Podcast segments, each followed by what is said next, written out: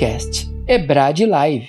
Olá, senhores, é um prazer estar aqui nesta live hoje, que nós vamos tratar do tema solução parcial da sociedade com dois eminentes juristas, né? Ambos representam aí exímios conhecedores do tema, todos nós sabemos, aliás, dispensa-se apresentações, porém a farei para, a, para mantermos a formalidade da nossa a, inauguração aqui da live, né, da IBRAT. Pois esses juristas, eles se sobressaem como, como as aves da região do Cáucaso, né, que sobrevoam os altiplanos do mundo do direito empresarial e do direito processual. Professor é, Renato Montans é especialista e mestre né, em processo civil pela PUC, professor de diversos cursos de pós-graduação, inclusive é coordenador adjunto né, é, da pós de advocacia civil da EBRAD, autor do Manual de Direito Processual Civil, que, aliás, eu não pude comparecer no lançamento do livro do professor Renato Montans, porque eu estava lecionando no dia, e é uma excelente obra, conheço muito bem, né, tenho indicado para os nossos alunos aí do direito processual. Já o professor Marcelo Tadeu Comete, como todos conhecem, é doutor em Direito Empresarial né, pela USP, Universidade é, Largo São Francisco, e mestre também em Direito Empresarial né, pela PUC.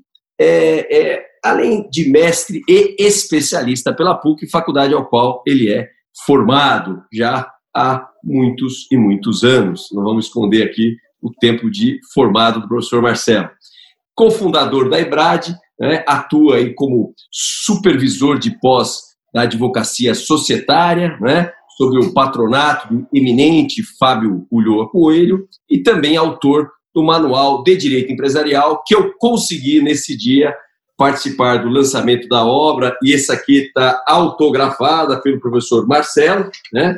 E aqui os autógrafos dele, e mas essa minha não é a última obra. Tem outra aí, professor Marcelo? É a edição de 2020, né? segunda é, edição. É, essa minha foi a primeira. A sua é de 2020, que está aí. Isso eu vi recentemente, né? Na, na, no Instagram, o lançamento também não pude é, é comparecer aí na, na, na, festa aí de, da, da, edição de 2020. Muito bem, professores, nosso tema hoje é, é solução parcial da sociedade. Eu gostaria de iniciar nossa live com os aspectos do direito material com o professor Marcelo Comete e, ato seguinte, falaríamos aí dos, dos aspectos processuais com o professor Renato Montans. Professor Marcelo, por favor. Muito obrigado pelas suas costumeiras e gentis palavras, viu, Márcio? É, muita satisfação, uma grande satisfação estar aqui nessa live da Escola Brasileira de Direito, juntamente com você, com o professor Renato Montans, né, amigos, na verdade, de, de longa data. Né? Afinal, a, a, idade não é só minha, né? Todos vocês é, estão aí mais ou menos na mesma fase. Claro que alguns com mais sorte, né? Com cabelo, né? Outros com menos. Né? Aqueles com cabelo, hoje até me perguntaram no Instagram qual era o segredo do professor Renato Montan, se ele pintava o cabelo ou não, né? mas de qualquer forma é, isso foi respondido lá no meu Instagram. O pessoal é muito curioso né, para esses detalhes. De qualquer modo, é, hoje o nosso tema é um tema de extrema importância para o direito empresarial. Né? Eu, eu enxergo, de certa forma, uh, esse tema como o direito de família do direito empresarial. Né? Uh, afinal, as hipóteses de resolução da sociedade em relação a um de seus sócios se dá por morte uh, ou se dá eh, pelo rompimento eh, da relação existente entre esse sócio né, e a sociedade, seja em virtude da sua retirada, seja em virtude de sua exclusão. Então, eh, é um tema extremamente rico. Posso dizer que na minha vida profissional, as áreas relacionadas ao contencioso sempre tratam uh, desse, desses temas, né, de, de morte, retirada, exclusão, né, as áreas que eu tive já a oportunidade de atuar com maior frequência né, no contencioso sempre envolveram assuntos relacionados à dissolução parcial, seja diretamente né, em relação ao rompimento do vínculo, seja através da apuração de haveres, que é um outro tema muito tormentoso né, e que gera também muita discussão. Tanto que a ação uh, de dissolução parcial, na verdade, ela é a ação de dissolução parcial e apuração de haveres. Né, pode ser apenas dissolução parcial, pode ser apenas apuração de haveres, mas esse tema uh, é, é, tratado uh, conjuntamente no Código de Processo Civil, né, que nos faculta aí apenas utilizar a apuração de haveres, apenas a dissolução parcial ou ambas. Né? dada a importância de cada uma delas e justamente o fato de haver muita contestação, muita discussão em relação a esses assuntos. Bom, eh, antes de mais nada, eu queria fazer uma pequena introdução né, e uma, na verdade, um recorte dentro desse nosso assunto, dentro do nosso tema na, no aspecto do direito material. Né? Nós vamos aqui tratar essencialmente das regras eh, das sociedades contratuais, é, previstas lá nos artigos 1028, 1029, 1030 é, do Código Civil, no que diz respeito à resolução da sociedade. Né? É, vou também é, falar um pouquinho da aplicação dessas regras é, na limitada, porque, muito embora essas regras elas sejam regras que constam do capítulo da forma societária simples, elas têm aplicação supletiva às demais formas societárias contratuais, e aí, neste caso, entra a limitada, só que daí nós temos algumas questões é, controvertidas, como, por exemplo, a aplicação do 1077, que trata da retirada na limitada, frente ao 1029, que é a regra geral lá da forma societária simples. Então, uh, o, o, o, holofote desse tema eu vou centralizar uh, neste aspecto da dissolução parcial, ou seja, na dissolução parcial de sociedades contratuais. E aí, como eu disse a vocês, uh, o Código Civil, nesse tema, nos traz três possibilidades de rompimento de vínculo.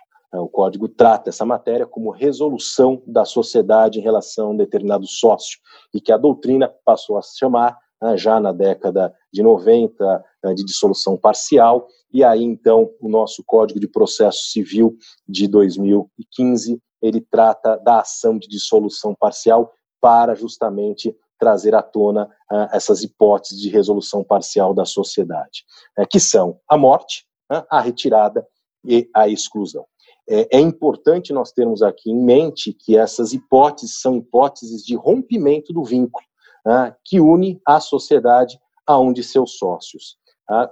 Nas situações, por exemplo, de venda de uma participação societária, aonde um determinado sócio pode deixar a sociedade cedendo as suas cotas a outro sócio ou terceiro, né? nós não estamos falando aqui de dissolução parcial, nós não estamos aqui falando de rompimento de vínculo, né? muito pelo contrário, nós estamos falando aqui de um negócio que é realizado né, entre o sócio cedente e o cessionário, né, de eh, transferência dessa participação societária, negociação pela, pelo valor, pelo preço a ser pago por essa participação societária.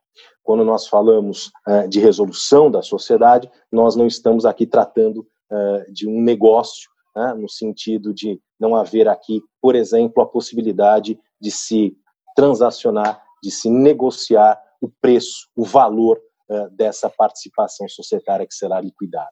Uh, as regras elas são previamente pactuar, estabelecidas né, uh, no contrato social por um pacto inicial dos sócios ou são regras já eh, fixadas na lei caso o contrato seja omisso em relação a esse assunto, em relação a esse tema. Então, na verdade, é muito importante que quando a gente enxergue as hipóteses de dissolução parcial, em especial a retirada, né, nós não façamos aí a confusão, por exemplo, com a venda da participação societária. Mas esse assunto, esse tema, eu voltarei mais para frente. Bom, é, falando um pouquinho sobre essas três hipóteses, a primeira delas, a morte. Né, a morte é, gera, como regra, o rompimento do vínculo. É, e isso significa, então, que quando um sócio falece, né, quando um sócio morre, como regra, suas cotas, a sua participação societária em sociedades contratuais né, eh, deve ser liquidada. Ou seja, as suas cotas devem ser liquidadas né, e os seus herdeiros devem receber os haveres correspondentes, ou seja, devem ser pagos né, eh, em relação ao valor de reembolso dessas cotas que foram liquidadas. É evidente que esta regra, que está lá prevista no artigo 1028 do Código Civil, ela pode ser relativizada, e, excepcional, e excetuada em certas circunstâncias. Por exemplo, contrato social pode dispor de forma diversa. Então, é muito comum né, o contrato conter lá uma cláusula estabelecendo que, na hipótese de falecimento de um determinado sócio, né, as suas cotas não serão liquidadas e os seus herdeiros poderão ingressar na sociedade.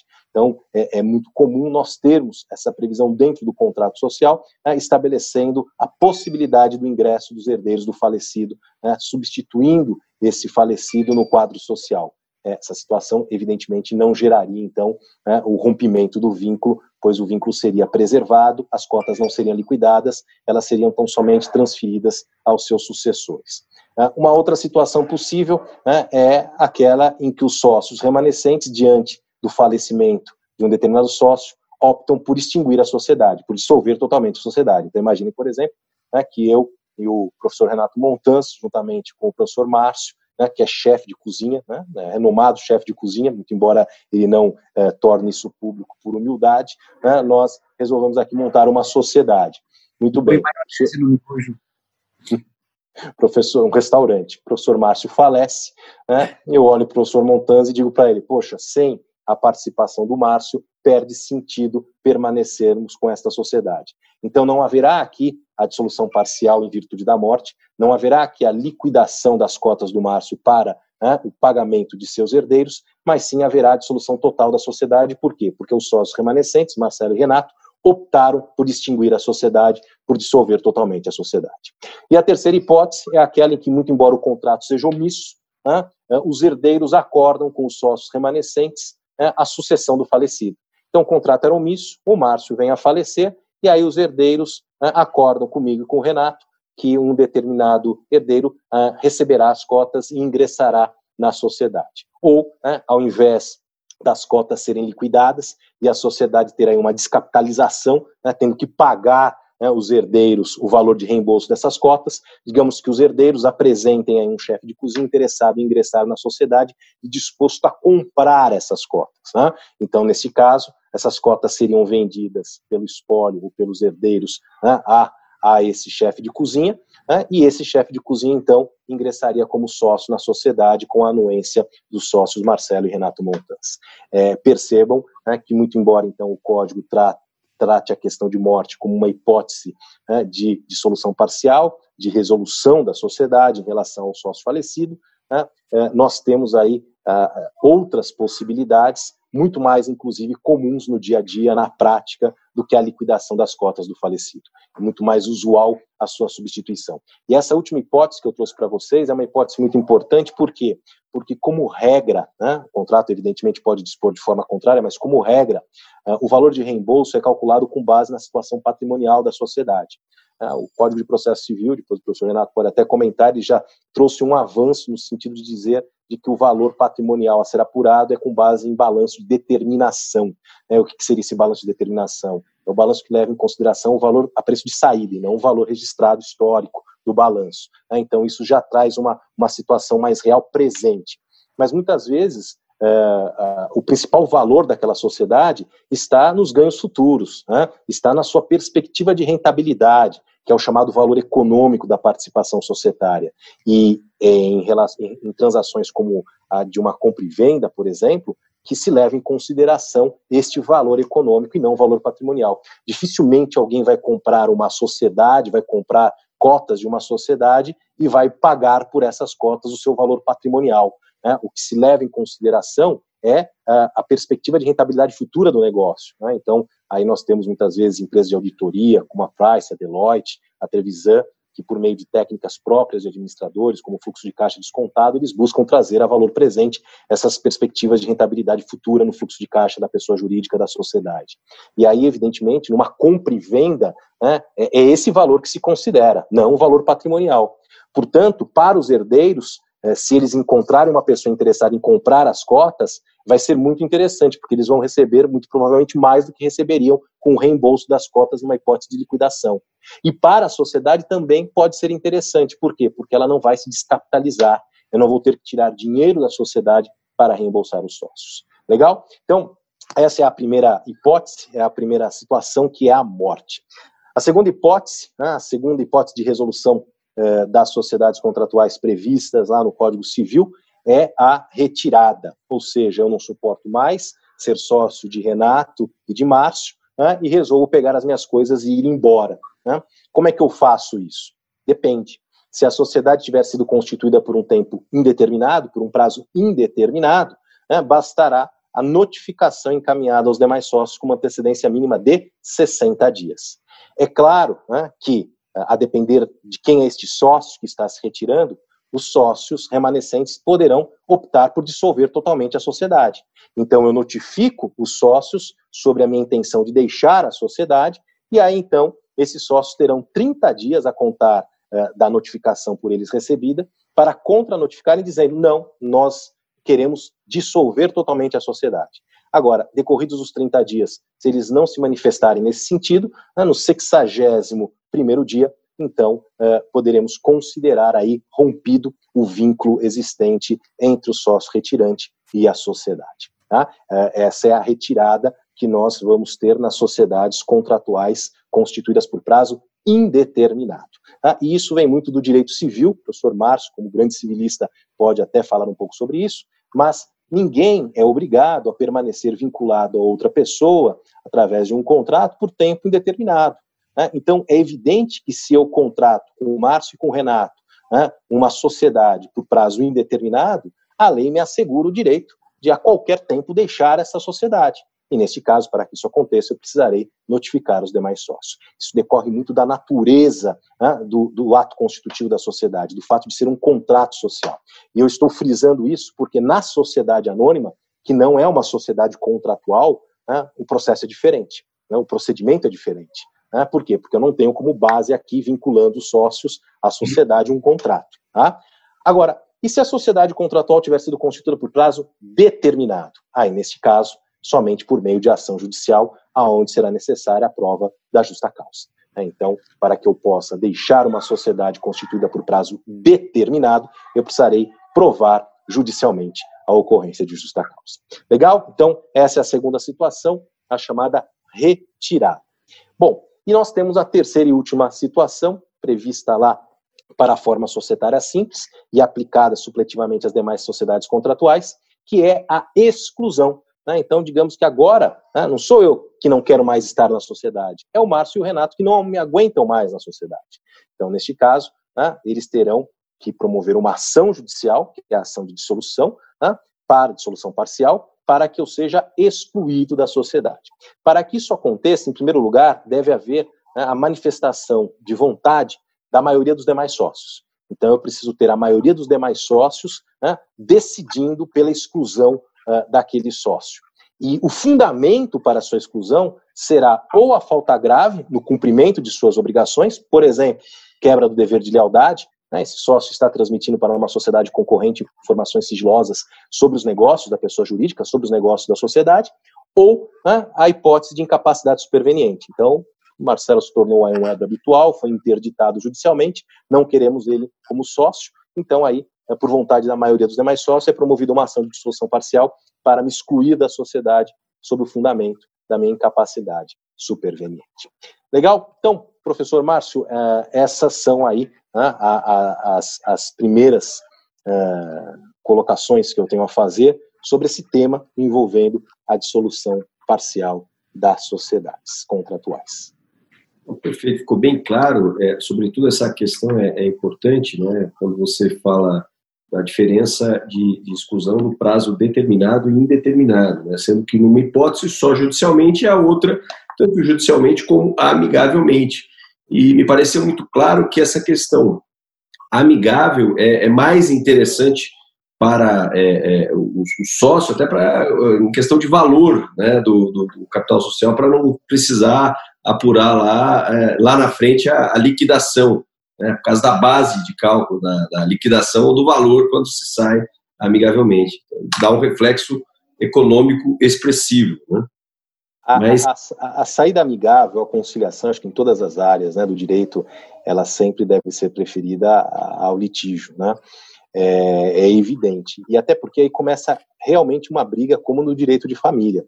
Porque promovida a ação, né, muitas vezes, discutindo o valor de reembolso, paralelamente, aquele sócio já não tem mais informações da sociedade, né, por outro lado, ele acaba promovendo muitas vezes a ação de prestação de contas contra os administradores, exigindo contas, e aí vira aquela situação muitas vezes deplorável, onde há perda efetiva de energia e de foco, acarretando muitas vezes, inclusive, na quebra da sociedade.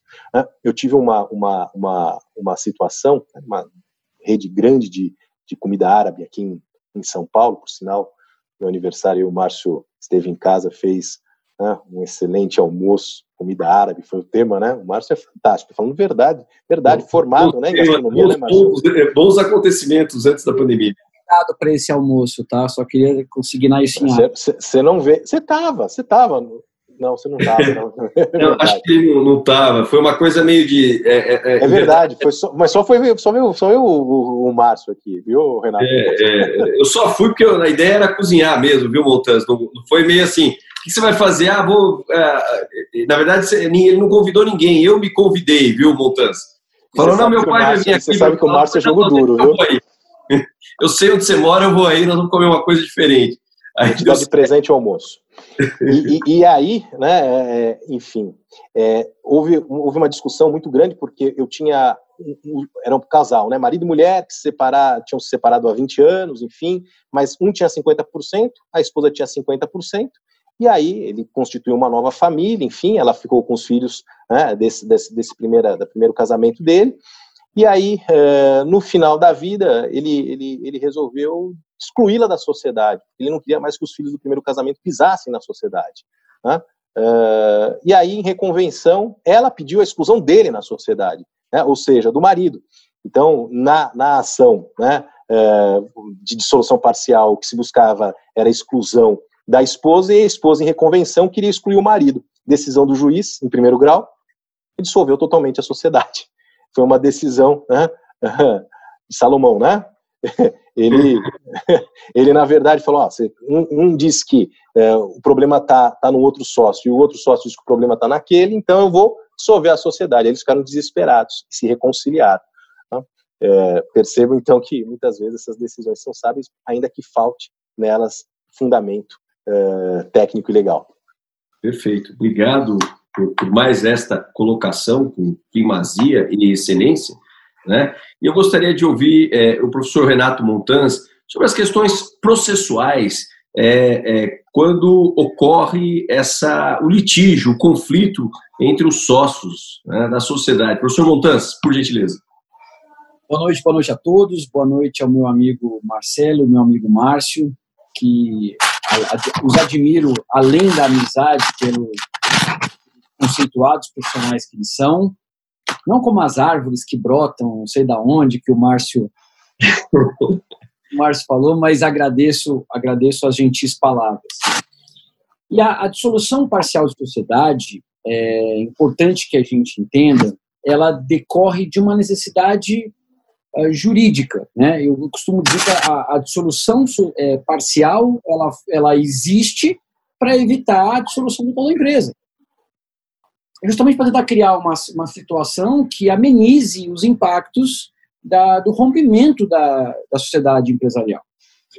A, a, a, ação de solução parcial ela tinha previsão expressa no Código do Processo Civil 39, o CPC 73 fazia referência ao Código 39 utilizando dessa ação, assim como registros torrens e outras tantas medidas, e depois o Código de Processo Civil 2015, dos artigos 599 a 609, seguindo também o Código Civil dos artigos 1028 a 1032 e 1085 e 1086, regulamentam hoje a ação de solução é, de, da sociedade. Tal qual os procedimentos especiais que nós temos no Código, mas especialmente a ação de solução, é, se você for ver os 11 artigos, Seis artigos são processuais e cinco artigos são eminentemente materiais.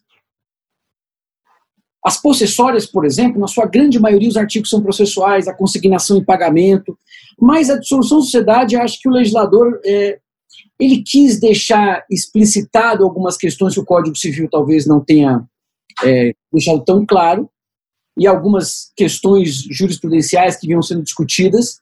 Então, hoje, gente, eu costumo dizer que um, ele é um procedimento especial, mas ele é híbrido, porque a gente tem ali, eu até separei aqui, o 599, 605, 606, 608, 609, são cinco artigos eminentemente materiais. Os demais são artigos regidos ali pelo Código de Processo Civil. Bom, a primeira questão, ele é um procedimento especial, tá? E por dois grandes motivos. Primeiro, por uma opção político-legislativa, porque o legislador resolveu estabelecer isso.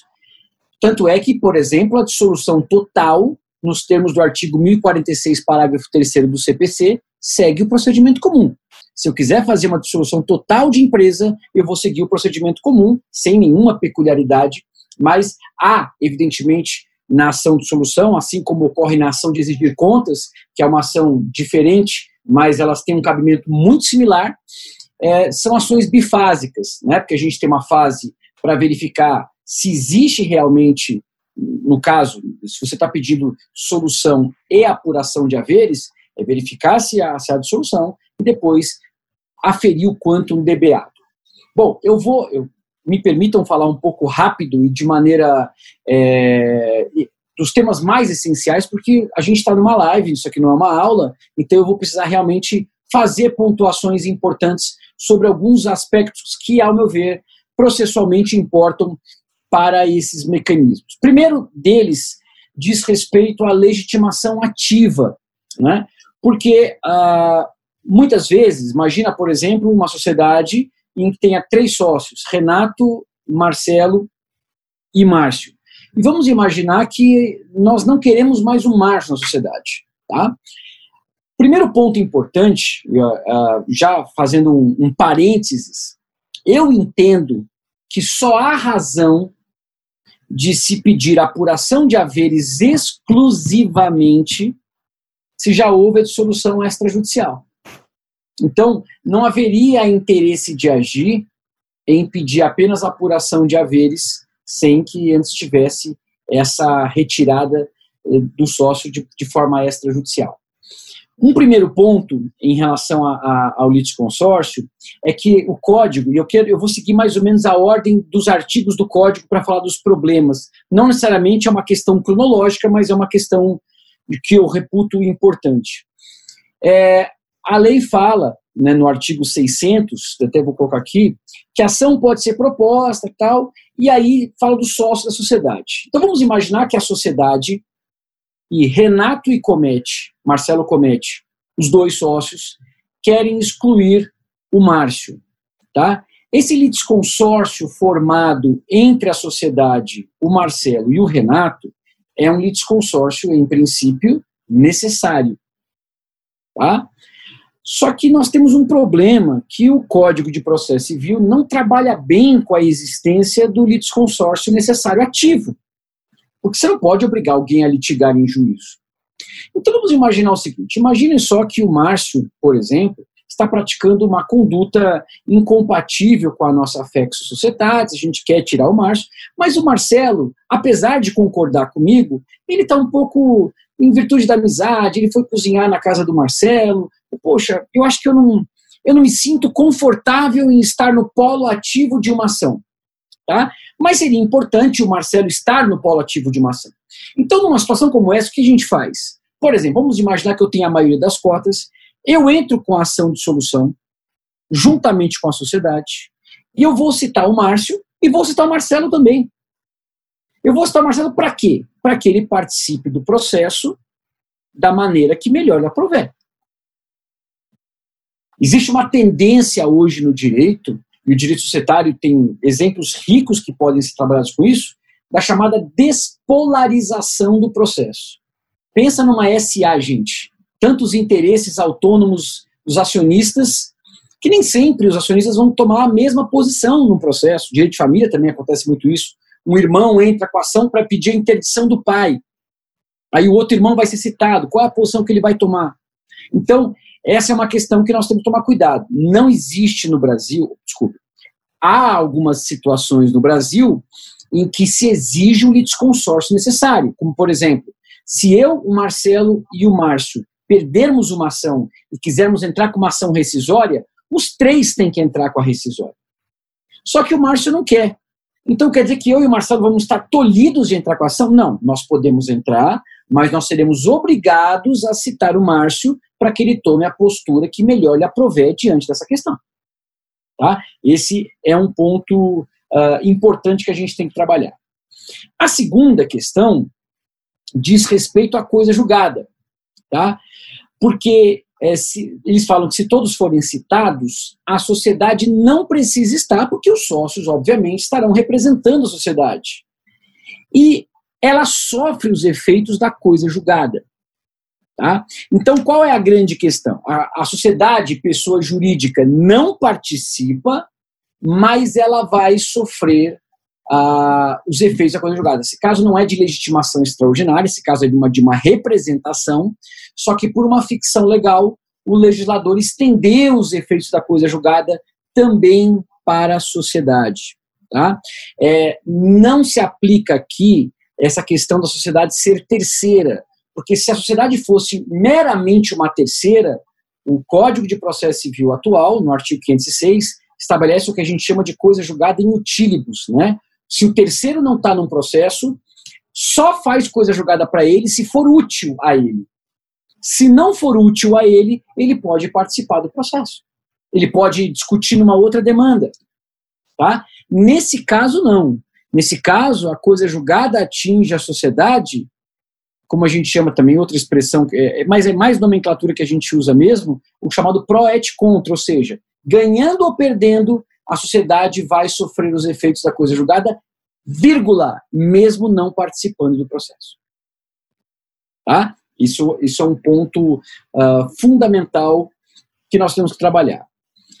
O artigo 603, ele também traz uma outra questão importante, que diz o seguinte: se todos concordarem com a dissolução, parte-se desde já para a liquidação da decisão. A liquidação da decisão é a apuração dos haveres, é, é aferir, na verdade, o quanto se tem. E eu percebi, comete na prática, como é complicado trabalhar com apuração de haveres, porque você vai precisar assim, de perícia, contabilidade. É, a discussão, eu lembro que no meu, no meu caso, uh, o contrato social falava em fluxo de caixa descontado. E o sujeito queria cobrar, o sócio que havia saído, né, patrimônio líquido contábil. E aí o perito falou que era a mesma coisa, o outro, o assistente técnico do outro falou que eram coisas diferentes. E aí um cobrava goodwill, o outro, enfim. Apuração de haveres, gente, é uma parte realmente é coisa de adulto. Tá? Eu tenho que fazer as minhas homenagens ao direito empresarial, porque fazer apuração de haveres, eu vi na prática isso como advogado, é bem sofisticado. E a liquidação, ela pode ser por arbitramento, por artigos, ou pode ser os dois. Desculpem, por artigos não. Liquidação pelo procedimento comum. Né? A liquidação por arbitramento, você vai nomear um perito, o que é normalmente o que se acontece, tá? um perito contábil, para que se possa fazer isso. O CPC, e aqui trazendo mais umas questões processuais, é possível que uma sociedade ela exija para apuração de haveres mais de um conhecimento técnico. Então, eu preciso, por exemplo, de um contabilista e eu preciso também de um sujeito para verificar uh, questões de mercados futuros, questões de, de patrimônio. Imagina, por exemplo, que ele vai querer patrimônio. Eu vou precisar de um outro tipo de especialista. Então, nada impede, o Código de Processo Civil permite isso, que se faça a designação de dois peritos para verificar essa questão. Igualmente é possível, apesar de que dependendo da situação não é recomendável, a perícia técnica simplificada. Se a contabilidade da empresa for muito simples, for uma empresa pequena, o juiz pode, até para fins de economia de, de todas as partes do, no processo, exigir uma, um conhecimento técnico especializado, da qual o perito vai perante o juízo, numa audiência designada, para que ele possa falar sobre essa apuração sem necessidade de formatação de laudo, de uma série de requisitos formais. Mas, repito, isso é uma situação casuística que vai acontecer se e quando a gente tiver uma contabilidade simples, em que não demande, evidentemente, grandes uh, discussões. Outro ponto importante é que a liquidação pode ser por arbitramento, como a gente falou, ou pelo procedimento comum. Procedimento comum acontece quando você tiver que tra trazer fatos novos após a sentença, a sentença que determina a apuração de haveres. O que, que seriam fatos novos? Isso provavelmente sempre vai acontecer, né? Eu vou precisar juntar planilha, por exemplo, se a empresa ainda estiver ativa, provavelmente, eu vou ter que juntar os balancetes dos meses é, subsequentes, porque, como o Marcelo falou, se o sócio que saiu terá direito aos potenciais lucros daquela empresa, a gente tem que fazer a apuração desses valores também. Tá? Então, ocorre isso. É importante que o Código de Processo Civil estabeleceu a chamada sanção premial. Sanção, quando a gente ouve a palavra sanção, a gente tem a ideia de algo ruim, algo punitivo, mas a sanção também pode ser algo bom. Assim como a monitória, por exemplo, tem uma sanção premial que se você pagar, uma, se você cumprir o mandado monitório em 15 dias, você fica isento de custas. Na execução, se você paga em três dias, você vai, ficar, você vai pagar metade dos honorários também existe uma sanção premial na dissolução parcial de sociedade. Se você cumprir a obrigação, se você, na verdade, se vocês concordarem com a dissolução, fica isento do pagamento de honorários. Tá? Então, essa, essa é, uma, é uma questão importante. E, a, e as custas ficariam pro rata nos termos do artigo 86, né? As custas seriam divididas na proporção.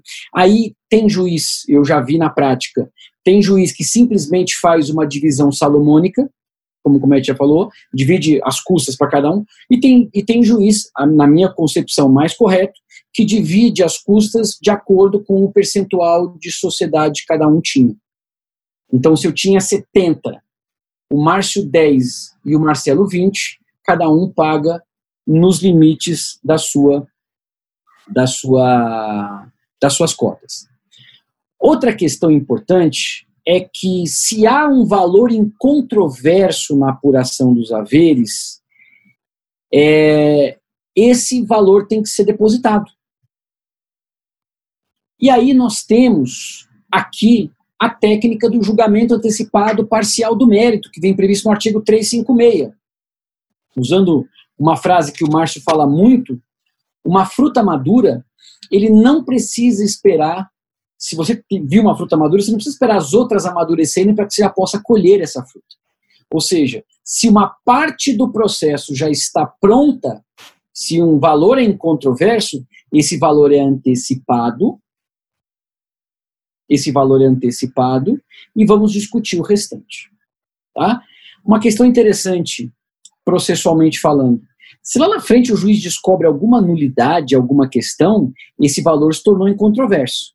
A gente tem que lembrar que a decisão antecipatória e a decisão final são duas decisões de mesma hierarquia sem vínculo de subordinação.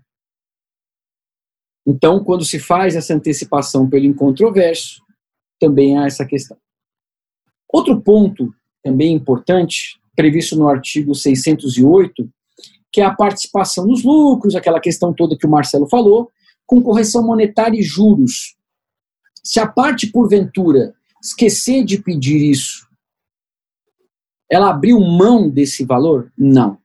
Porque tanto os juros como a correção monetária, como também os honorários, eles se, é, se categorizam no artigo 322 é, do Código de Processo Civil como modalidade de pedido implícito. E, portanto, sendo pedido implícito, ainda que a parte não formule ainda que o autor da demanda não formule, por exemplo, é, essa, é, esse pedido, e isso vai ser devido regularmente. Tá? É importante, e aqui faz, só pondo um pezinho no direito societário, é importante que essa primeira fase seja muito rápida para não desestabilizar a vida empresarial. É muito importante, porque depois a apuração de haveres é muito mais fácil, mas é, é, é fundamental que essa parte ela possa ser rápida, tá? Um outro ponto importante diz respeito à tutela provisória dentro da dissolução de sociedade. Tutela provisória é a tutela não definitiva e, em qualquer caso, sempre que o tempo puder prejudicar a parte. É importante entender que o tempo é fato gerador para a concessão de tutela provisória, seja ela de urgência, seja ela de evidência. Porque o tempo, nos casos de urgência, decorre do perecimento do direito, e o tempo, no caso da evidência, decorre de uma flagrante injustiça. Então, a gente pode pensar, por exemplo, numa tutela de urgência para retirar o sócio, que está a todo momento entrando na, na sociedade, entrando na empresa, é, querendo pegar, o, mexer nos, nos números. Então, você pode pedir uma tutela em relação a isso. É muito importante que não é possível, por exemplo, uma tutela antecipada para apuração dos haveres. Ou seja, eu não posso entrar com uma ação e pedir liminarmente a apuração dos haveres. Porque isso não dá para ser resolvido no fumus boniuris e película mora. E a decisão de apuração de haveres é uma decisão declaratória, que tem justamente como pressuposto a certeza. E a certeza decorre de uma cognição exauriente. Como é que o juiz pode, por exemplo, liminarmente, conceder, no plano da certeza, uma decisão que exige dele o conhecimento da matéria, a análise dos argumentos e dos fatos e dos números. Então, não é possível a apuração de haveres, nem a dissolução liminarmente. Mas é possível praticar atos materiais anexos que possam permitir o andamento da empresa, como o afastamento do sócio, como, por exemplo, a eventual remuneração. O sócio, por exemplo, pode pedir uma remuneração provisória, um prolabore provisório. Isso já aconteceu num caso prático aqui no escritório. Enquanto, perdu, quando, quando claro, a questão é, é clara que ele terá direito a uma apuração de haveres enquanto perdurar o período é, até se verificar a apuração de haveres. Tá? Então, uh, outro pedido que pode ser feito, se você é contra a sua saída, você pode fazer um pedido para que, enquanto estivesse discutindo a questão, não se altere o nome na JUSCESP. A gente teve um caso desse, em que o, o sujeito foi retirado extrajudicialmente por assembleia, e aí ele entrou com uma ação para justamente discutir essa questão e já pediu para que não tire, já pediu uma tela provisória, o juiz não deferiu, tá? Para que não faça alteração na JUSCESP enquanto não acabar o processo. Então, essa é uma, esse é um, é um ponto importante. Os senhores sabem que com a mudança do Código de Processo Civil, nós temos hoje a audiência de conciliação ou mediação do artigo 334, que permite que as partes possam se compor. Nada impede um juiz de fazer essa audiência. Até porque o artigo 139 do CPC permite que o juiz e as partes se conciliem a qualquer momento. Isso decorre da cooperação, da boa-fé. Mas o procedimento da ação de dissolução não induz a essa resposta. Eu costumo dizer que o código ele é, é, não é, é falho, mas ele é incompleto porque ele diz que a audiência de conciliação só não acontece em duas situações. Quando o direito não admitir autocomposição, normalmente essas questões societárias admitem, e quando as partes forem incapazes. Tá? Então, a, a, a, o ponto importante é que, na verdade, teria uma terceira situação, quando o procedimento foi incompatível. Inventário, monitória, é, são procedimentos que, por exemplo, o seu pórtico procedimental não admite que se faça a dissolução parcial da sociedade, se faça audiência nessa, na, nesses procedimentos. Igualmente, e aí eu separei dois artigos que pelo menos explicam isso.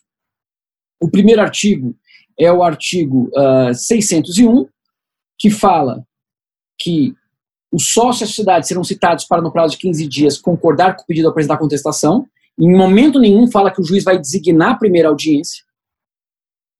E o 603, parágrafo 2 que fala que, havendo contestação, observar-se-á o procedimento comum. Então, a, ação de dissolução da sociedade é, se enquadra naquelas ações como a possessória, como a consignação em pagamento, como a monitória, que elas têm uma primeira fase, que é um procedimento diferenciado, mas depois ela se transforma em procedimento comum, mas depois da contestação. Tá? Então, a audiência de conciliação, que normalmente é feita antes da contestação, não haveria, nesse sentido, é, essa oportunidade. Tá? E, por fim, é importante entender que a dissolução é um caso clássico, porque muita, muitas pessoas discutem, eu, eu vejo isso, por exemplo, quando eu dou aula de liquidação de sentença, os alunos perguntam assim, mas por que, que existe sentença líquida? Por que, que o juiz já não faz uma sentença líquida e resolve a questão? Tá? Existe uma série de situações. Tá? O artigo 491 ele traz a resposta. Ele fala o seguinte: por que, que, uma, por que, que o juiz profere sentença líquida? Primeiro, quando ele não consegue definir no processo o valor. Porque essa é uma, uma grande questão. Se o procedimento comum não tem prazo, ou seja, o tempo não é um fator de. Apesar da gente seguir a duração razoável do processo, duração razoável do processo não quer dizer processo rápido, quer dizer processo sem dilações indevidas. Então a pergunta é: se o procedimento é, não, o tempo não é um, um, fator fundamental, por que, que o, o juiz não faz uh, perícia até apurar o valor? E o inciso 2 do 491 que fala que a apuração depender de outras provas, que são muito demoradas. Na verdade, a, a dissolução de sociedade se aplica nas duas situações. Porque, primeiro, o juiz tem que apurar o, o, o, o devido. Ou seja, é devida a apuração de haveres, o andebeato? Sim. Aí depois nós vamos partir para a segunda etapa, que é o quantum debeato. Daí o porquê, a importância de nós tratarmos a apuração de haveres como um procedimento que é, por natureza, na sua primeira fase, proferido uma sentença líquida. Tá? Justamente por conta dessa questão. Basicamente, essas eram as primeiras uh, questões que eu queria tratar com vocês. Estou à disposição aí para qualquer dúvida. Perfeito. Eu tenho uma, uma dúvida minha, é, que já é, tive situações na prática a, ao respeito aqui dos pontos trazidos por vocês, com muita maestria, por sinal. O senhor Marcelo trouxe que uma das formas da dissolução parcial é a morte de um dos sócios. Ponto. É, trouxe, falou muito bem que se aplicam as regras do contrato social. Quando não tiver previsto lá no contrato social, é, se aplica a lei.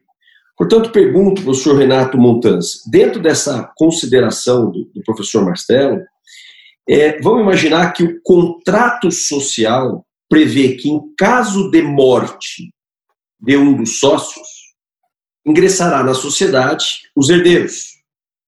Então, pelo que ficou muito bem explicado pelo professor Marcelo, isso é possível, né? Vale a regra do contrato. É, professor Marcelo, me corrija se eu se eu estiver falando bobagem, por favor.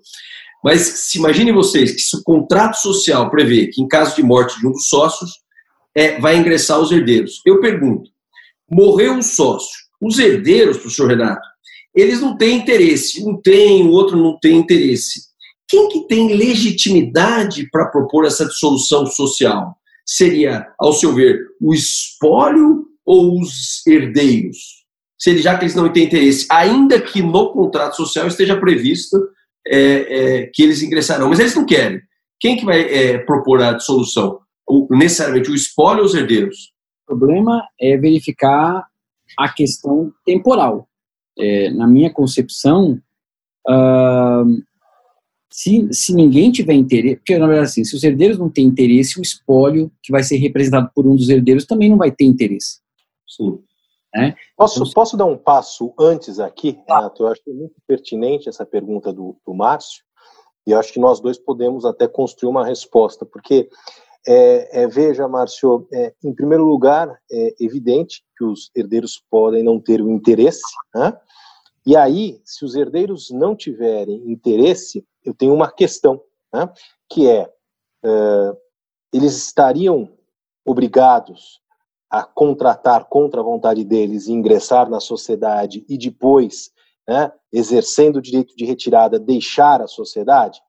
Porque nós tínhamos lá um pacto inicialmente estabelecido né, pelos sócios, pelos sócios eh, no sentido de que, até talvez não querendo que a sociedade viesse a se descapitalizar, numa hipótese de eventual falecimento, né, uh, os herdeiros sucederiam o falecido. Ponto.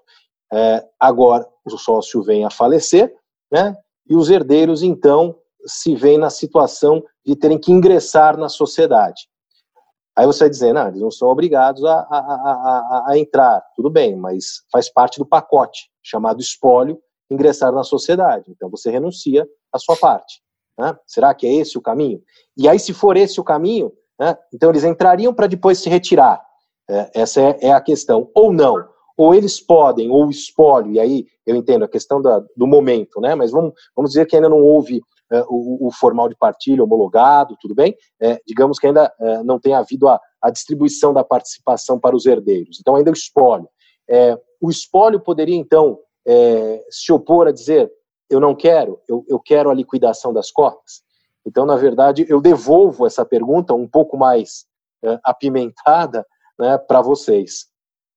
Nossa, bem, bem... Eu acho que o Márcio poderia, talvez, olhar um pouco aí na questão do direito de família. É, é, como é que você enxerga isso, Márcio? O Montanhas é, sabe muito bem que o que, que acontece é, é, assim hoje em razão da pandemia é, os prazos é, para você é, abrir um inventário eles estão suspensos até, é, salvo melhor juízo, outubro, né, a partir de novembro só, é, por conta da lei da pandemia.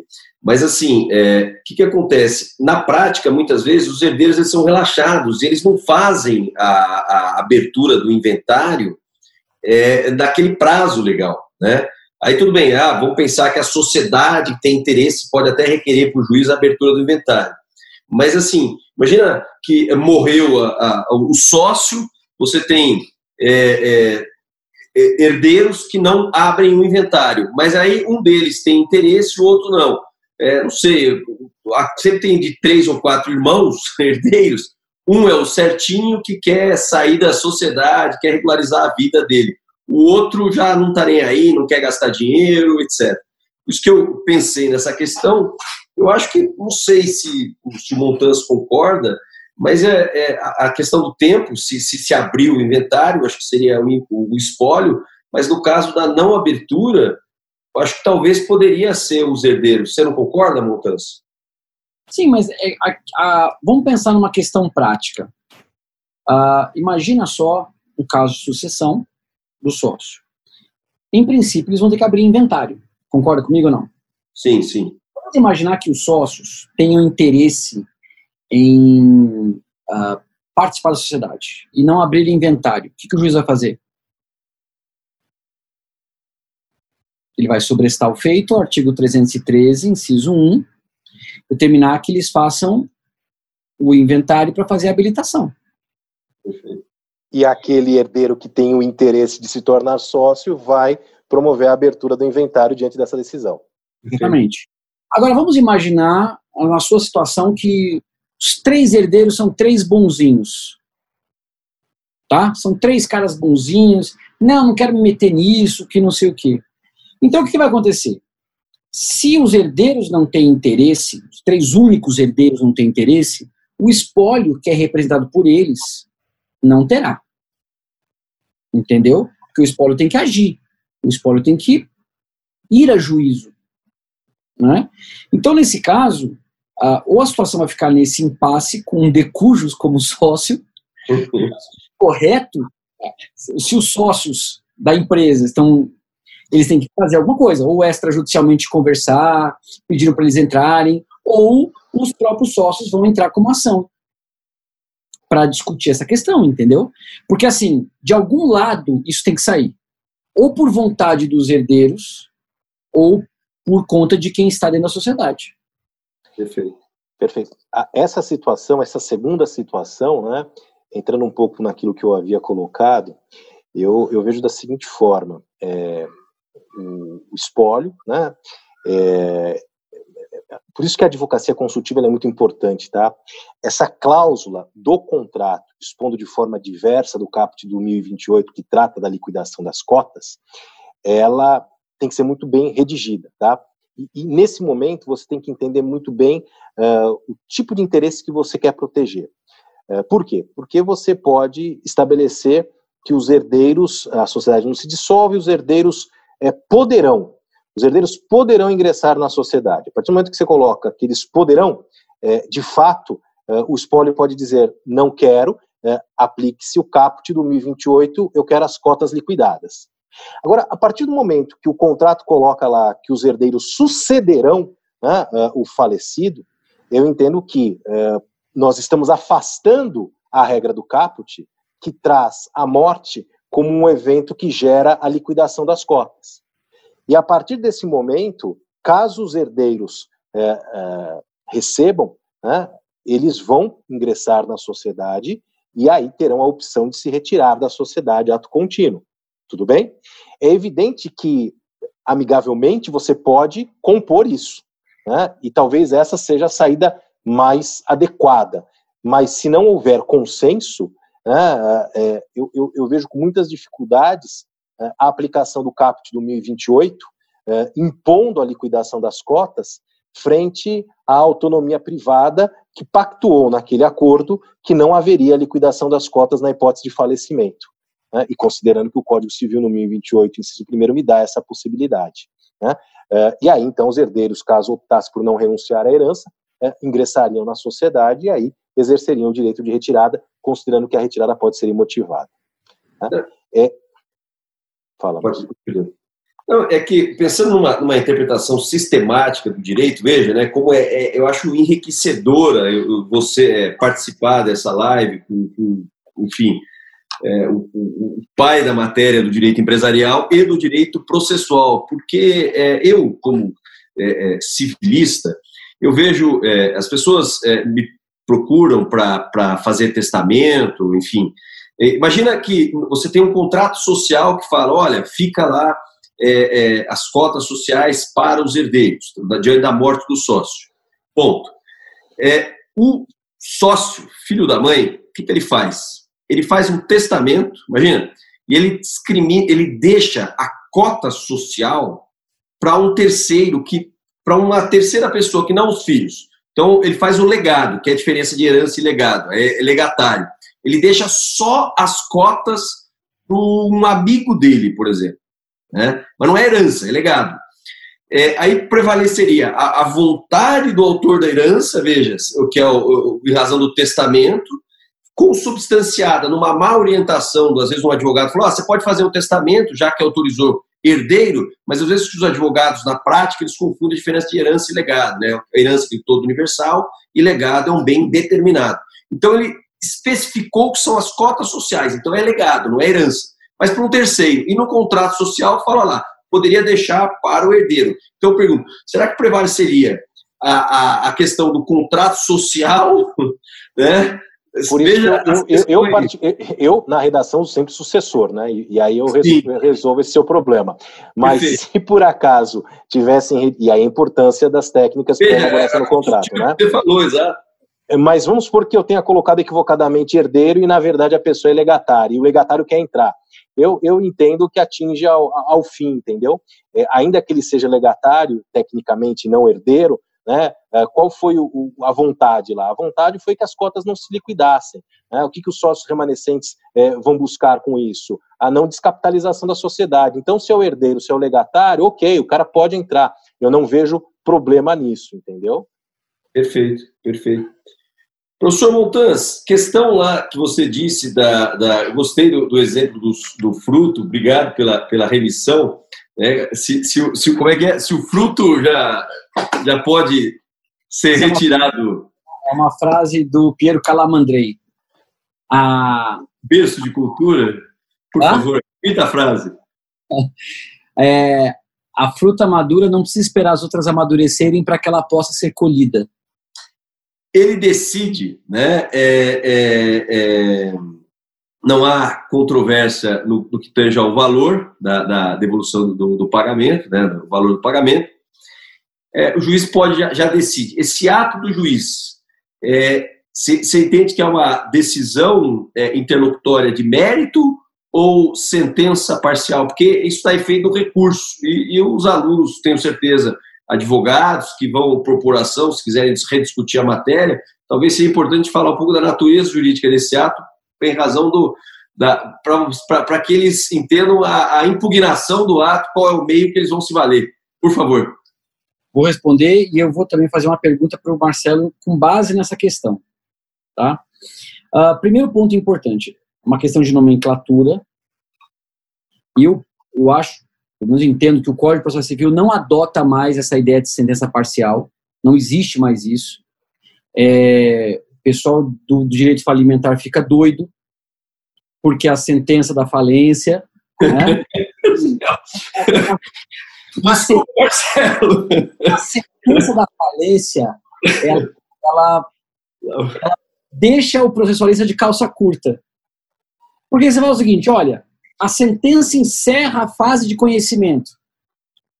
Aí alguém levantava, mas a sentença da falência, e que cabe agravo, enfim. Tá?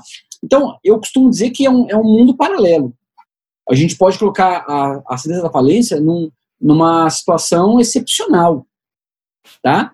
De toda sorte, é, acredito eu que com o artigo 1015, inciso 1, que fala de decisão interlocutória de mérito, e com o 356, expressamente fala em agravo de instrumento, não há mais se falar, apesar de que tem autores que entendem o contrário, uma minoria, mas gente que não dá palpite, dá parecer, não há mais se falar em sentença parcial hoje no Brasil.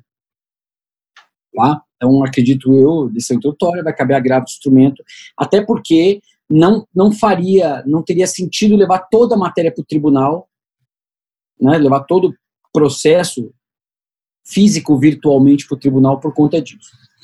Agora, minha, minha pergunta para o meu querido Marcelo é o seguinte: vamos imaginar que exista uma parte incontroversa, tá? uma parte incontroversa, da qual se fez apuração de haveres, é, se antecipou esse valor, esse valor é, já pode ter um cumprimento provisório dele. Vamos imaginar que o processo caminha e no final se descobre, por exemplo, uma nulidade ou uma, alguma questão específica que o juiz entenda que não há nenhuma apuração de haveres. Bom, vou, vou dar um outro exemplo para você. Imagina só que a gente tem empresários descuidados com a sociedade e vai lá o Márcio assim, ó, eu quero, eu, de apuração de haveres, eu quero pelo menos 400 mil. E aí o cara na defesa fala o seguinte, não, não, 200 mil é devido. E aí o juiz antecipa esses 200 mil. E lá na frente, a liquidação dá zero. Porque a empresa está cheia de dívida, está cheia de problemas. A pergunta que eu faço é a seguinte: você acha que esse valor antecipado se mantém rígido? Excelente pergunta, Montanz, até porque nem querer entrar na questão né, de um eventual conluio, né? E aí eu percebi que vocês é, entenderam em que sentido poderia ter esse conluio, né? Eu me acerto aqui com o Montanz, falo, vamos, vamos levar isso daqui para uma para uma disputa, eu estou dizendo que eu quero me retirar e vai ter apuração de haveres, você abre mão lá de 200, eu levanto, em detrimento de credores. Né? Então, é, não vou, porque aí, se for o caminho, a resposta já está dada, né? O, o, ato aqui tem uma nulidade, né? Se for comprovado esse conluio, enfim, né? O ato realizado aqui tem a, tem a nulidade da fraude, enfim. É, enfim, mas digamos que, que, que, não haja esse conluio por trás, né? É, e haja esse, esse despreparo. Eu, eu entendo que você não pode lesar aí esses credores já existentes à época, né? Então, é, digamos que seja incontroverso, que o balanço apresentado não contemple aí eventualmente essas obrigações, né, é, e o juiz autorize a, a antecipação, é, esse valor tem que ser restituído pelo sócio. Essa permanece sendo uma dívida dele, uma obrigação dele, né? E, e, acho que até por isso, nesse sentido, que a lei estabelece a, a responsabilidade por até dois anos, mesmo após né, o rompimento do vínculo, né, justamente para que você tenha essa segurança em relação aos credores. Tá?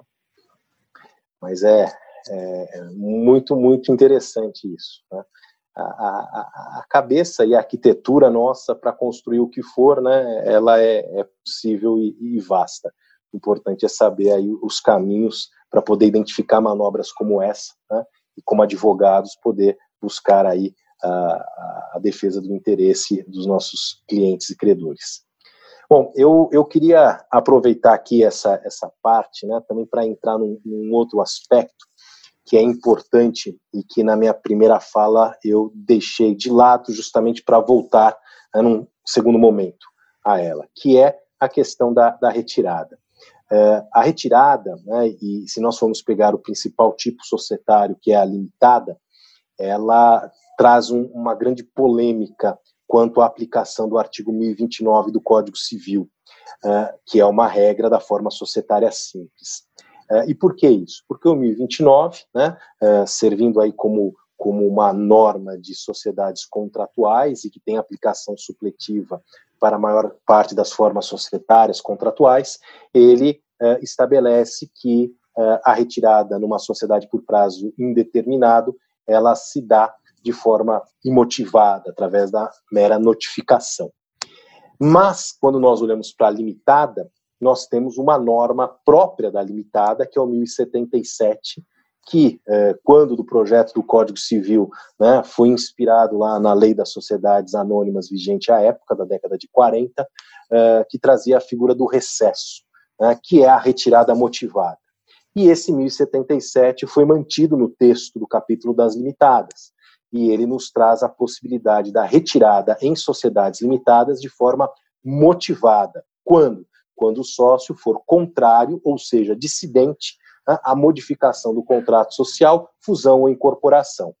Então, seguindo né, o Instituto das Sociedades Anônimas, que, como eu mencionei no início desse, dessa live, né, não são sociedades contratuais, não são sociedades de natureza contratual, né? então eu preciso de regras que prevejam a retirada né, embasada em situações que busquem equilibrar as relações de poder existentes dentro de uma companhia. Eu tenho a figura nas sociedades anônimas do recesso ou do direito de dissidência, que nada mais é do que a retirada, porém motivada motivada justamente pela dissidência, pelo fato do sócio ter sido contrário né, à aprovação de determinadas matérias que são consideradas né, estruturais e relevantes para a sociedade. Né? Isso faz com que haja um equilíbrio nas relações de poder, porque de um lado, se o acionista controlador quiser, ele pode alterar o objeto da companhia, né, de exploração de minério para fabricação de lingeries. O controlador pode fazer isso. Por outro lado, o acionista minoritário, ele não vai ser obrigado a buscar no mercado alguém interessado em comprar as suas ações, que com certeza, após a modificação do objeto, né, sofrerá uma queda enorme, e ele vai poder então bater na porta da companhia, exercendo um direito potestativo e impondo a ela o seu direito de retirada. Mas perceba que na sociedade anônima essa retirada ela precisa ser motivada, né, diferentemente do 1029, que nos traz a possibilidade da retirada imotivada. E aí veio né, um legislador e trouxe para o capítulo das limitadas um instituto do recesso, trazendo a retirada na limitada de forma motivada em razão da modificação do contrato, fusão e incorporação. E a grande questão que surgiu com a entrada em vigor do nosso código foi a seguinte: numa sociedade limitada, de natureza contratual, constituída por tempo indeterminado, eu posso aplicar o 1029? Eu, desculpe, eu posso aplicar o artigo 1029? Eu posso admitir que na sociedade limitada, né, por prazo indeterminado, a retirada de um sócio se dará de forma imotivada ou não? A partir do momento que eu tenho uma norma própria da limitada tratando da retirada, que é o 1077, eu não terei mais a possibilidade de aplicar o 1029, já que aquela regra é uma regra supletiva, ou seja, uma regra que tem aplicação apenas quando o assunto não estiver disciplinado no capítulo próprio da sociedade limitada. Essa discussão né, foi travada aí durante uh, um bom período né, e hoje a jurisprudência tem consolidado o entendimento de que, a despeito da retirada estar sendo né, tratada no 1077, a, a natureza da sociedade, a natureza contratual, ela deve ser respeitada e numa hipótese de rompimento de vínculo por meio da retirada, né, será possível a adoção do 1029, ou seja, sendo a sociedade limitada constituída por tempo indeterminado, né, né, deverá ser admitida a retirada imotivada do sócio. E aí pode vir a pergunta, mas então 1077 é letra morta? Não, na verdade não é letra morta, nem poderia ser. Mas ele traz para as limitadas a possibilidade, quanto por prazo determinado, de termos uma retirada extrajudicial. Não sei se vocês se lembram, mas eu disse a vocês que o 1029 é dividido em duas partes. A primeira delas, ele trata da sociedade contratual por prazo indeterminado, onde a retirada se faz através de simples notificação.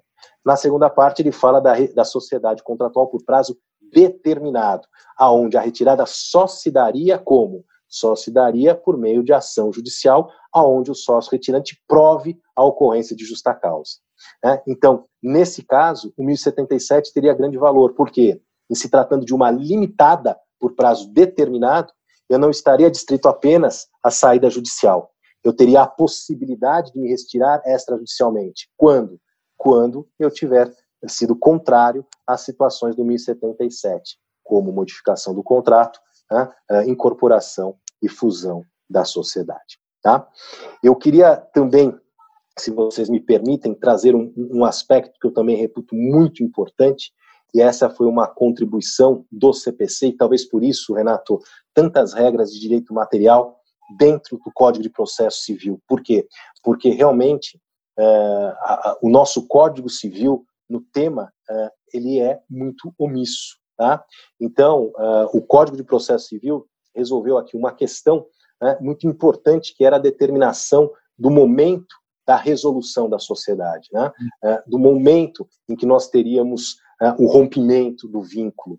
Né? E isso previsto lá, é, se eu não me engano, no artigo 605 do Código de Processo Civil, né? nós temos então a fixação da data da resolução da sociedade. E essa data é importante, por quê?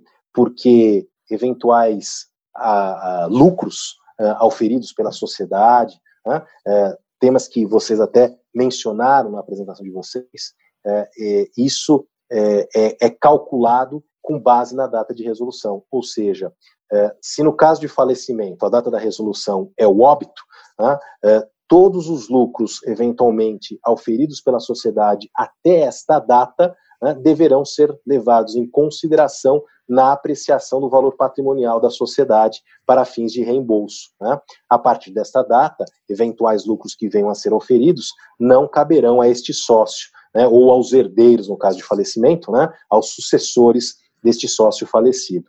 Né? Já no caso de uma retirada imotivada, que é exatamente a hipótese do 1029, né, na sua primeira parte, para sociedades eh, de prazo indeterminado, a data da resolução será o sexagésimo dia seguinte né, ao da, do recebimento pela sociedade da notificação do sócio retirante. E aqui é interessante porque, muito embora o 1029 estabeleça a necessidade do retirante notificar os demais sócios, né, uh, o CPC fala que a sociedade deve ser também notificada. Então, né, nós consideramos a data da resolução, né, na hipótese de retirada de sociedade por prazo indeterminado, né, o sexagésimo dia seguinte ao do recebimento da notificação pela sociedade por parte do sócio retirante. Já no recesso, o que é o recesso? O recesso é a retirada motivada, né? é a retirada que ocorre, por exemplo, com base no 1077, né? que é aquela hipótese em que o sócio é contrário né? a determinadas deliberações. Né? Nesta hipótese do recesso, né? que é a retirada motivada, o dia do recebimento pela sociedade da notificação do sócio dissidente. Então, a sociedade delibera alterar o contrato, né, ocorre a deliberação em que o contrato social da limitada é modificado, né, este sócio tem 30 dias para exercer o seu direito de recesso. Né. A partir do momento que ele notifica a sociedade, dentro desses 30 dias, o exercício do seu direito de recesso, essa é a data que nós deveremos considerar como sendo a data da uh, resolução da resolução uh, do vínculo, do rompimento do vínculo. Né? Na retirada por justa causa, né? por justa causa, que é aquela que se dá com base em ação judicial, né? lá do 1029, no caso da sociedade por prazo determinado, tá? e também nas hipóteses de exclusão judicial do sócio, a data da resolução é a data do trânsito em julgado da decisão que romper o vínculo, que dissolver a sociedade e na exclusão extrajudicial, a data da assembleia ou da reunião de sócios que a tiver deliberado.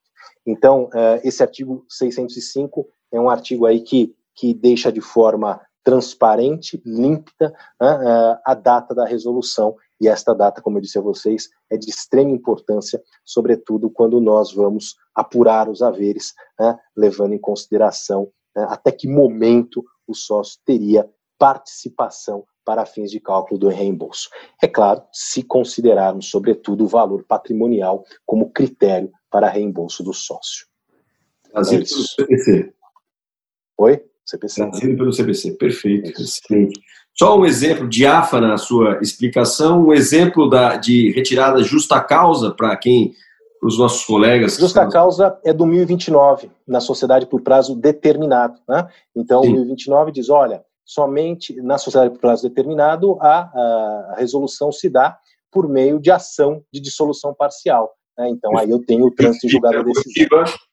E na exclusão também. E aí eu tenho uma questão importante que eu quero trazer uh, para você e para o Renato. Né? Uh, num determinado momento, o Renato comentou lá a questão é, da, da, da, exclusão, né, da exclusão de sócio. E, e, essa exclusão também é um tema importante, porque só na sociedade limitada se admite a exclusão é, de sócio extrajudicial, né, a exclusão por justa causa. Né, então, existem alguns requisitos para que ela ocorra. Uma, um desses requisitos é a previsão dessa justa causa no contrato social, né, é, e é, essa, essa modalidade de exclusão, de, de de exclusão só é possível na limitada. E é uma modalidade muito importante com um mecanismo de proteção do sócio majoritário. Por quê? Porque, primeiro, essa exclusão por justa causa só se aplica a minoritário, já que é requisito para excluir um sócio extrajudicialmente a vontade do majoritário.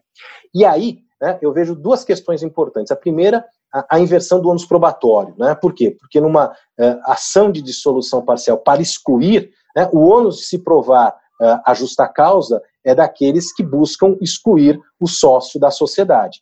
Agora, quando eu tenho uma exclusão extrajudicial, caso aquele sócio excluído entenda que ele não praticou este ato de negável gravidade, caberá a ele né, demonstrar que não praticou este ato para que tenha a anulação da deliberação tomada é porque ele vai dizer, pô, me excluíram alegando que eu pratiquei um ato uh, de inegável gravidade, um ato ensejador aqui uh, da minha exclusão extrajudicial por justa causa. Mas eu não pratiquei este ato. O que eles estão dizendo não é justa causa, não é um ato de inegável gravidade contra a sociedade. Então aí o ônus é dele, ele que vai ter que provar. Né? Uh, e aí entra a questão da tutela, e, e achei isso essencial, porque eu também já me deparei com questões como essa, Renato, porque o sócio é excluído, ele é minoritário, ele tem lá 30%, 40%, né, às vezes 58%, é, 48% ele é excluído. Né? E, e, ele entende que aquele ato é um ato abusivo do, do, do, sócio do sócio majoritário, porque ele não praticou ato nenhum de justa causa. E agora, sequer a assembleia você precisa, porque em 2019, numa sociedade com dois sócios, você pode excluir por justa causa sem esta assembleia, aonde é dado ao sócio a ser excluído, né? E eu já considero a ser excluído, porque se chegou no momento da assembleia, certamente a, a sentença de morte dele já foi dada, né? É, você exclui a possibilidade da assembleia em que ele possa comparecer e fazer prova, né, ainda que ele vá ser excluído, mas aí, nesse momento, para nós advogados, é um momento importante, porque você, advogando para o minoritário, já conseguia nessa assembleia começar a construir né, aquilo que você depois desenvolveria numa ação buscando a, anulação da deliberação tomada. E aí eu queria entender de você, nesse ponto específico, Renato, só se foi excluído, está fora da sociedade. Né? É, como é que ele pode fazer é, pelo visto, junta comercial não adianta. E no meu caso também não deu certo. Né? Eh, não adianta bater lá na junta é, e fim e dizer, não, pera lá, eu entrei com uma ação aqui de anulação de deliberação assemblear. É, a Assembleia muitas vezes sequer ocorreu. Olha a dificuldade, né? Assembleia, dois sócios, não aconteceu, é, simplesmente tem uma Assembleia para é, fazer a alteração da cláusula do capital e apuração dos haveres, tal, mas sequer é, é exteriorizado o, o, o ato que justificou a exclusão.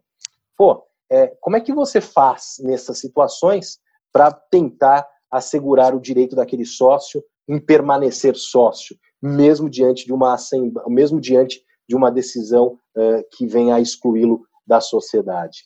Olha, na prática eu acho muito difícil. Na prática, vou explicar o porquê. Uh, imagina só que você saiu de uma sociedade extrajudicialmente, independentemente dos motivos que levaram o sócio majoritário a retirar o minoritário. Aí você entra com uma ação, em que se exerce cognição exauriente, contraditória, ampla defesa, recursos, todas as instâncias, transita em julgado dizendo que não, ele tinha que ter saído mesmo. Seguiu o que está no contrato. O contrato fala que se você fizer tal situação, o sócio majoritário pode tirar. Para ele conseguir agora, que agora a única coisa que resta para ele é a apuração de haveres. Acho eu, né? Só vai restar para ele a apuração de haveres. Então, ele tentar entrar com uma cautelar ou fazer um pedido nessa apuração de haveres de tutela antecipada, com um efeito anexo, para que não tire o nome dele da, do, da JUSESP. É, é a única saída, mas, repito, acho é, muito complicado essa questão, porque o, o judiciário estaria jogando bis in idem, ele estaria... Porque, na verdade, uma coisa é a apuração de, haveres, que é um outro objeto, tem nada a ver com a questão da solução. Outra coisa é você querer rediscutir que, qual, é, qual seria a finalidade do juiz garanti-lo no contrato social. Tem que discutir a questão novamente. Então, para mim. Montanhas, perfeito. Hum. E aí, se você já está no bojo de uma apuração de haveres, né, é porque você, de certa forma, já está discutindo o seu reembolso. E considerando que a resolução se dá com a data da deliberação que o excluiu, né, na exclusão extrajudicial, então, em tese, você já não é mais sócio. Né? Então, é, é, é, por isso que na prática a gente não consegue manter o sócio uh, na sociedade diante dessa deliberação. Né? É, é por interesse, a gente poderia também pensar alto aqui, ele querer permanecer na sociedade, não para continuar na sociedade, até porque essa questão não dá para ser discutida, mas, por exemplo, para poder, uh, durante o processo, que vai demorar, participar de alguma deliberação, de alguma questão, que já saiu, Entendeu? A ação anulatória do ato que deliberou a saída dele. O que vocês ele, ah, ele teria que estar com uma rescisória.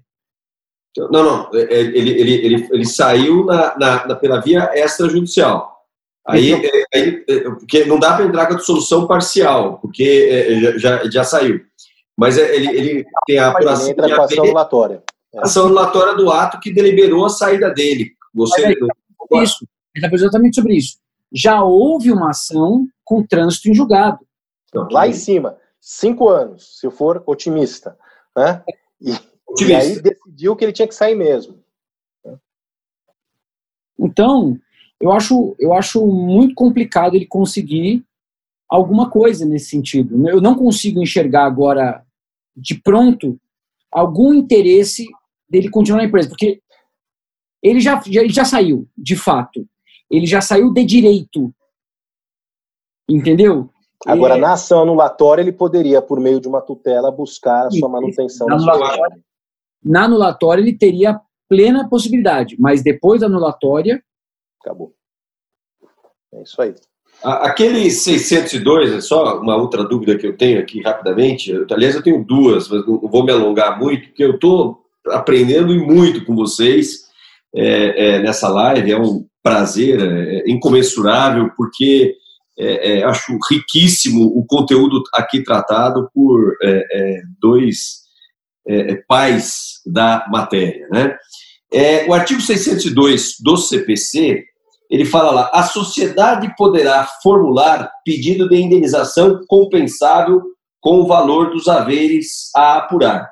O senhor Renato Montans citou uma hora o 601, citou o 603. Né? A pessoa que vos fala quer perguntar do 602. Qual é a pergunta? Ele faz isso numa ação própria ou por meio de reconvenção? Sua, sua posição.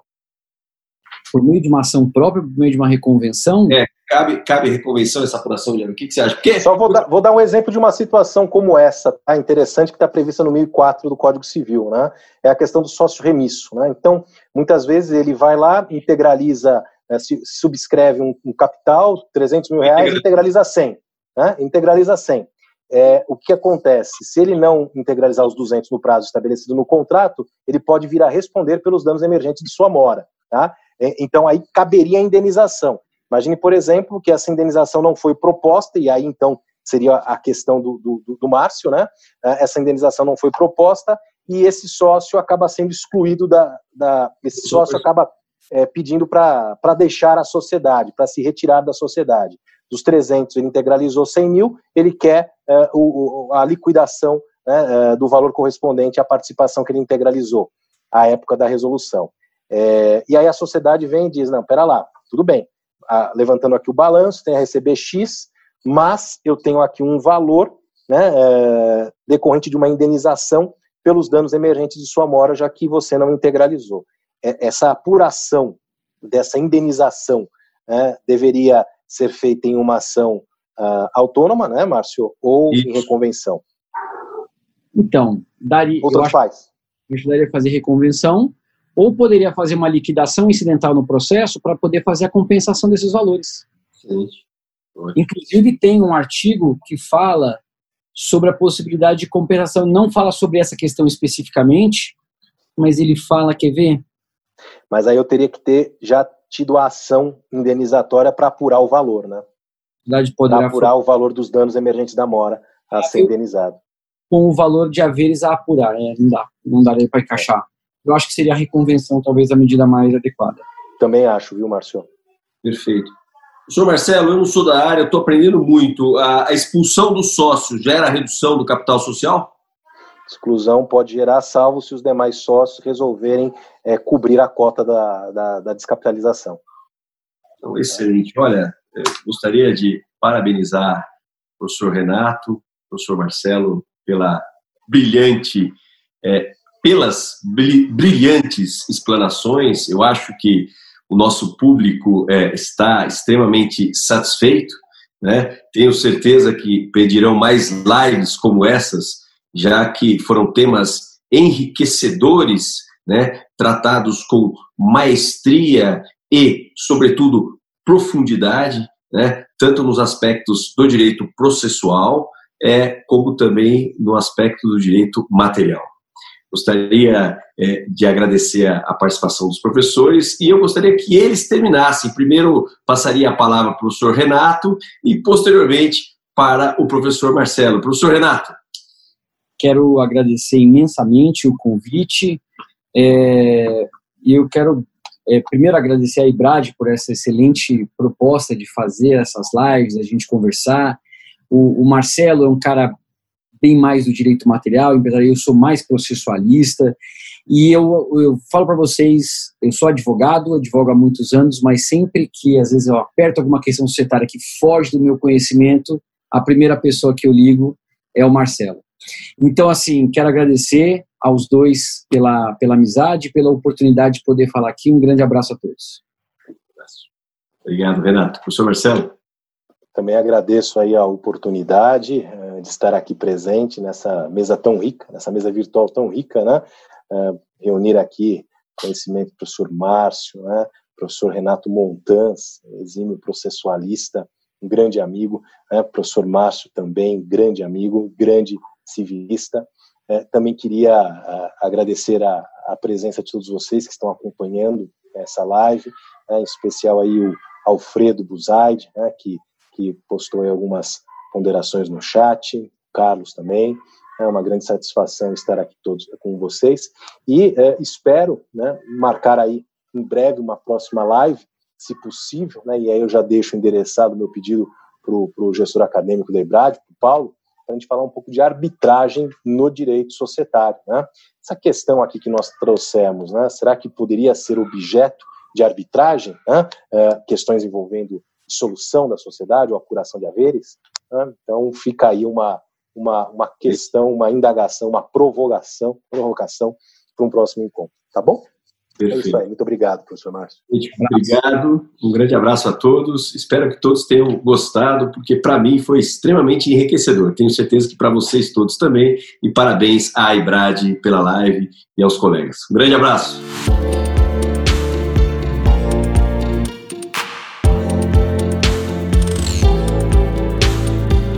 Podcast Ebrad Live.